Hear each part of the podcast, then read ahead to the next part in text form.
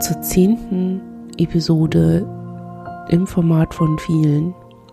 Das, das rufe ich euch nochmal in Erinnerung, so eine Art Personal Podcast ist von uns. Das heißt, indem wir einfach so über Dinge reden, die uns gerade beschäftigen oder die wir beworten möchten. Und nach wie vor haben wir da nicht so richtig ein Konzept und ich merke auch, dass es eigentlich ganz gut ist, da auch keins zu haben. Das bietet uns mehr Raum auszuprobieren und auch mehrere Folgen mehrmals aufzunehmen und dann zu schauen, was macht es mit uns und dann im zweiten Anlauf vielleicht nochmal was völlig anders zu machen. Und das, das gefällt mir ganz gut. Ich will das so lassen. Ich weiß noch nicht so richtig, wie das für HörerInnen ist. Ich weiß ja auch nicht, wie viele das überhaupt dann wirklich hören und warum. Aber darum muss es ja auch gar nicht gehen. Also kann es ja auch erstmal nur für mich machen und Dinge sagen, um sie zu sagen. Und manchmal hilft es ja auch, wenn ich weiß, dass Wörter für Dinge einfach da draußen sind. Und falls jemand welche sucht oder sie zufällig findet und sie passt, dann ist das prima. Ich habe mich jetzt hier hingesetzt an diesem regnerischen Sonntagmorgen, obwohl ich irgendwie, ich hätte tausend andere Sachen zu tun, aber ähm, und mir ist Anfang des Monats ein Kommentar auf viele sein.de durchgerutscht von Linda, der mich berührt und so ein bisschen was von dem anfasst, wie es mir gerade selbst geht. Und ich dachte vielleicht, sage ich ein bisschen was dazu und guck, was dann auch bei mir selber passiert, wenn ich das so ausdrücke, das einfach so sage. Mal schauen. Also, Linda hat unter unsere Episode 39 kommentiert mit René, in der wir über Realisation und Widersprüche sprechen. Und zwar fragt sie, wie wir es geschafft haben, dass wir uns trauen konnten, unserem Erleben zu glauben. Und sie beschreibt, dass sie oft an ihrer Wahrnehmung zweifelt, also daran, dass es die anderen gibt und die Innenwahrnehmung, die sie hat, und beschreibt so ein bisschen, wie sie innere Kommunikation erlebt. Und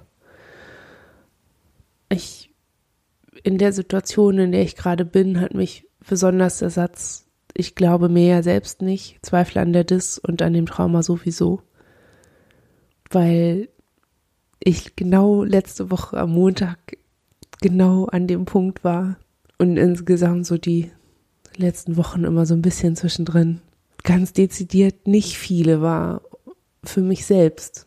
Ich bin nicht viele, das betrifft mich nicht, das hat alles nichts mit mir zu tun und Trauma, ha, was ist das denn?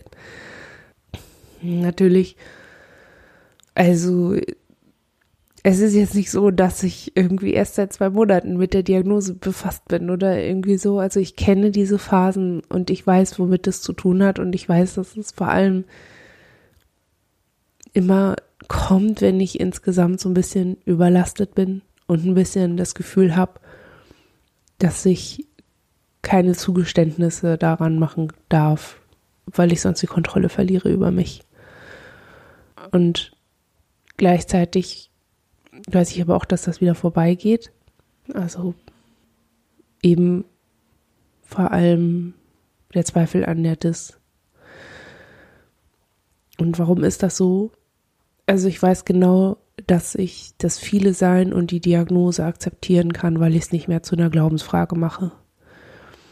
Ich lasse das einfach nicht mehr zu und ich kann das anders nicht ausdrücken, außer so, als wäre das alles ganz einfach aber tatsächlich ist es das Weglassen von diesem Glaubenselement. Man muss nicht an viele sein glauben. Man muss an Gott glauben, an Satan glauben, an Homöopathie glauben. Aber man muss nicht an wissenschaftlich fundierte Diagnosen glauben. Man muss nicht an Dinge glauben, die überprüfbar sind. Und das viele Sein ist überprüfbar. Es gibt ach, so viele Möglichkeiten, ähm, eine gesicherte Diagnose zu erstellen, dass man da einfach nicht dran glauben muss. Natürlich muss man irgendwie glauben, dass Psychologen wissen, was sie da tun, aber ich muss mein viele Sein nicht glauben. Denn ob ich es glaube oder nicht, bin ich's. Und das, ja, ich habe nicht das Gefühl, dass es was mit Trauen zu tun hat, sondern mit Bewusstsein. Weil wie soll ich einem Erleben, wie soll ich mich mit einem Erleben verbinden, das ich gar nicht so richtig wahrnehme und entsprechend auch nicht benennen kann? Das ist ja das Problem, wenn man so, ja, sehr dissoziiert ist einfach, sehr in einem bestimmten Modus funktioniert, in dem man sehr getrennt ist von allem anderen, was innen drin ist. Da ist ja gar nicht das ganze Erleben da. Da ist ja eigentlich nur so ein Reagieren da zumindest bei mir. Und ich habe immer das Gefühl, dass das gar nicht so viel mit Erleben zu tun hat, sondern mit mm, ja, Reaktion, Reflex.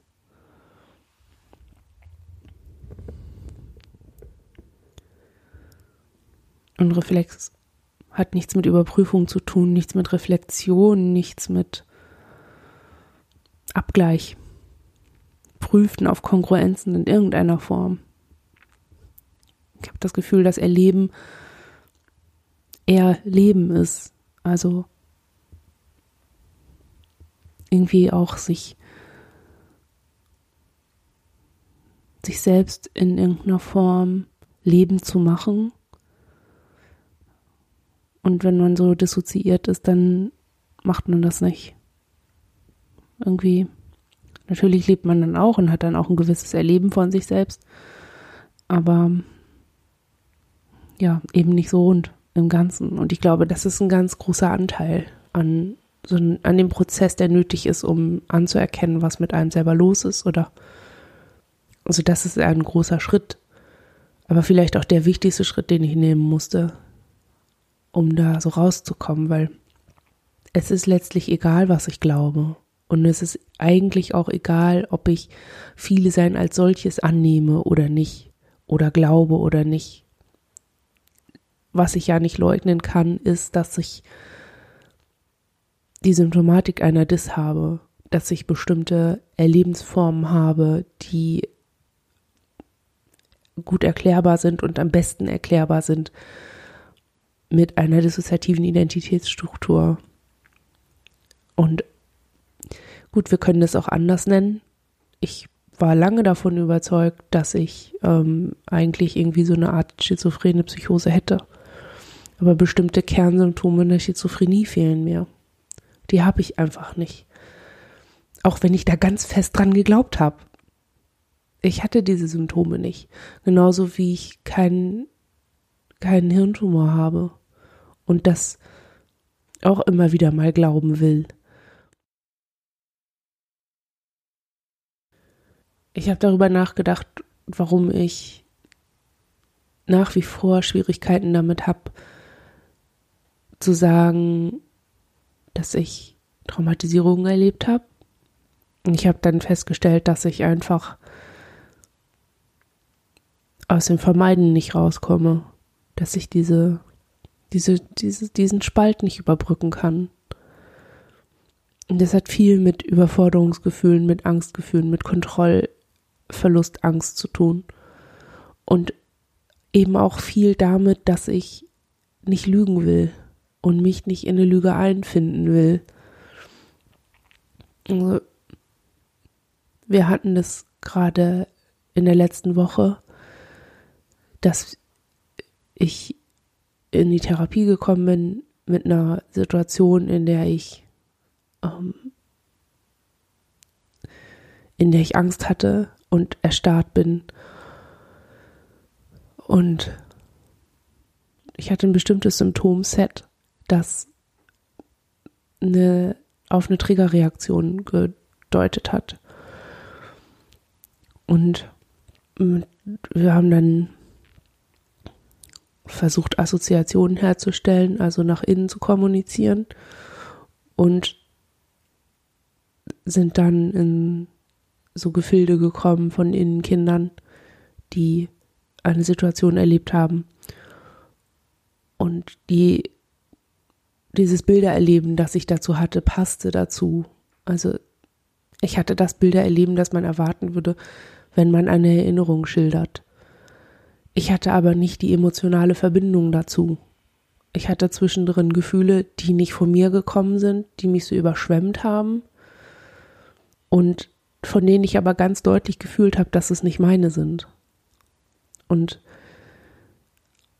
auch meine Therapeutin hat das so versucht, wie Lindas Therapeutin, das klarzumachen, dass ich diese Gefühle des Innens nicht haben könnte, wenn wir nicht in irgendeiner Form miteinander zu tun hätten.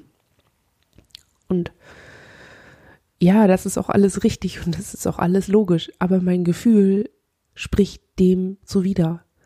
Mein Gefühl ist, dass da es nicht mir passiert. Es ist passiert, es ist wahr, es ist real, daran habe ich keinen Zweifel, aber es ist nicht mir passiert und das fühle ich ganz deutlich. Und dass das so ist, macht, dass ich keine, keine Annahme in dem Sinne vollziehen kann. Die Traumatisierung hat nicht mich erreicht. Und das ist viel, worum es bei meinem Vermeidungsverhalten geht. Es geht aber auch darum, dass ich Angst davor habe, die Kontrolle über mich zu verlieren und dann nicht, wie ich das als Jugendliche erlebt habe, von Klinik zu Klinik gereicht zu werden, sondern in genau einer Klinik zu landen und dann da zu bleiben, solange der Beschluss aufrechterhalten wird. So ist es nämlich für Erwachsene. Und für mich ist das eine reale Bedrohung. Und ich habe keinen Anlass zu glauben, jemals so sicher sein zu können, wie ich das bräuchte, um mich da näher drauf einzulassen, auf das, was ich fühle oder auf das, was ich als fremde Gefühle erlebe, in irgendeiner Form mir selbst zu eigen zu machen oder das eigene darin zu erkennen. Die Gesetzeslage, die wir hier haben und die, die Gewalten einfach die Menschen ausüben können, ich weiß es einfach zu gut. Und das ist etwas, von dem ich sagen würde, das, das hat mich traumatisiert dass man einfach, wenn du nicht passt, wenn du nicht angepasst bist, wenn du dich nicht unter Kontrolle hast, dann wirst du weggeschickt. Ohne dass du was sagen kannst dagegen, ohne dass du in irgendeiner Form mitbestimmen kannst, ohne dass du verstehst, warum das jetzt eigentlich passiert. Linda hat auch in ihrem Kommentar geschrieben, dass sie sich noch nicht getraut hat, zur inneren Kommunikation die Therapeutin zu fragen, weil sie Angst hat, dass sie ihr nicht glaubt. Und diese Art der Angst vor den Reaktionen der Therapeutin kenne ich auch. Also ich habe aus eigener Erfahrung jetzt nicht das, das Ding, dass sie mir nicht glaubt, aber ich habe schon die Angst, dass sie meine Selbstbestimmung aushebeln würde oder hinten anstellen würde, wenn ich die Kontrolle über mich verliere. Und das hat nichts mit ihr zu tun, da könnte sie auch als Behandlerin, in, da könnte sie, wer weiß wie gut sein, am Ende ist sie zu bestimmten Dingen verpflichtet und eben auch zu gewaltvollem Handeln mir gegenüber verpflichtet, weil die Gesetzeslage eben so ist, ihre Verantwortungslage so ist. Und ja, das bedeutet, dass sie eben, wenn ich jetzt völlig austillen würde zum Beispiel, würde sie zur Opfertäterin werden müssen und zwar insofern, dass sie mich einweisen lassen müsste oder in irgendeiner Form veranlassen müsste, dass das passiert. Und das ist sowas, ich bin mir dessen sehr bewusst. Ich habe das immer präsent, wenn ich in diese Praxis komme oder wenn ich zu meiner Psychiaterin gehe oder ja, im Grunde, so, sobald ich den öffentlichen Raum betrete, ist mir das klar und gehe ich gegen diese Angst an. Und ich glaube, dass das ein großer Motor ist, viel Vermeidungsverhalten aufrechtzuerhalten. Denn ja, am Ende schützt es mich ja. Er schützt mich davor, die Kontrolle über mich zu verlieren. Und wenn dabei ja, also ich sag's jetzt einfach mal so hart, wie es ist. Ich habe ehrlich gesagt nichts dagegen, wenn der Preis für meine Vermeidungsstrategien ist, dass ich Schwierigkeiten damit habe, Traumatisierung anzuerkennen oder bestimmte Dinge eben nicht selbst zu fühlen. Ist ja jetzt auch nicht so, dass wir hier über was Schönes reden.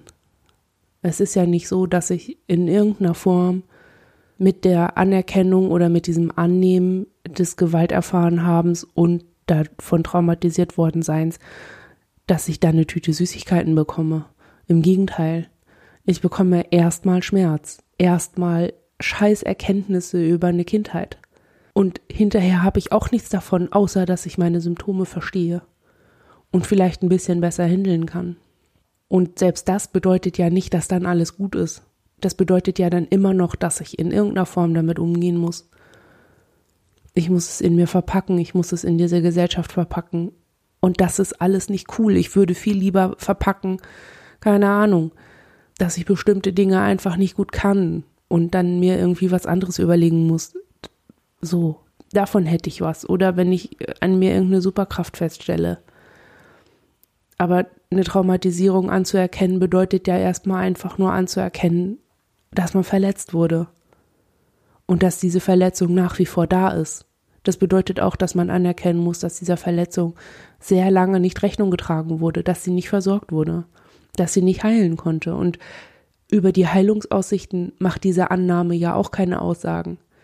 Ich kann meine Traumatisierung annehmen, das heißt aber nicht, dass ich automatisch mit dieser Annahme auch weiß, wie ich sie heilen kann. Also, was ich damit sagen will, ist, dass ich meine eigenen Zweifel und meine eigenen Vermeidungsgeschichten und mein eigenes Zurücktreten und diese Grenze, auf diese Grenze zu achten, ist es einem anderen innen passiert oder mir. Ich glaube, dass es gut ist, dass ich sie habe. Ich glaube, dass es sicherlich irgendwann Situationen gibt, in denen ich über solche Dinge spreche und das Gefühl habe, ja, das ist dem, an, dem anderen innen passiert und in den und den Aspekten fühlt sich mir das total nah an. Und wenn ich das habe, dann kann ich das auch annehmen. Aber sobald ich das nicht mehr habe, kann ich das nicht. Ich weiß nicht, warum bei manchen innen so ist. Manche sind mir einfach näher. Und ich habe weniger Schwierigkeiten, sie als etwas anzuerkennen, das irgendwie von mir kommt oder irgendwas mit mir zu tun hat. Und zwar so, wie ja sehr untrennbar irgendwie von mir. Und bei manchen, die sind einfach sehr weit weg, da, da klappt das nicht. Und da ist es, glaube ich, vielleicht auch ganz gut, den Abstand einzuhalten. Und dann lieber eine stabile Größe zu sein und den Alltag zu schaffen, als völlig die Kontrolle zu verlieren. Und dann ja auch nicht an der Heilung arbeiten zu können. Und ich habe drüber nachgedacht, ob nicht ein Kern von Lindas Kommentar auch ist, dass sie sagt, sie glaubt sich selbst nicht. Ich weiß nicht, ob ich mir selbst glaube, aber ich weiß, dass ich, wie gesagt, diese Glaubensgeschichten, es gibt Dinge, an die ich glauben muss und es gibt Dinge, die kann ich überprüfen.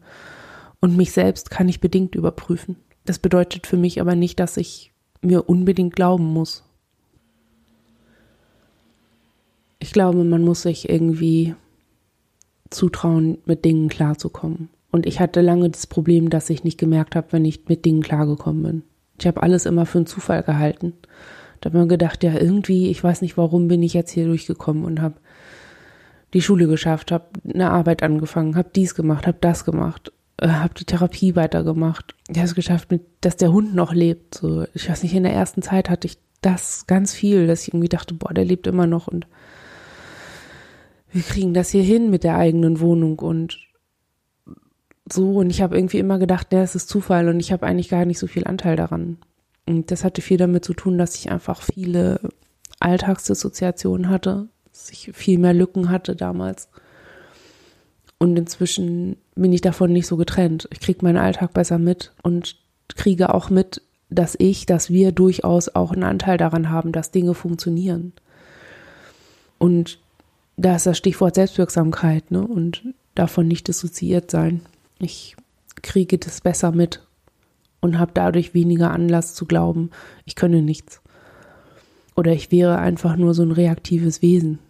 Das bin ich einfach nicht. Ich bin auch ein aktives Wesen. Ich tue auch Dinge, damit Dinge funktionieren. Und entsprechend habe ich mir auch an der Stelle eben die Glaubensfrage ausgehebelt.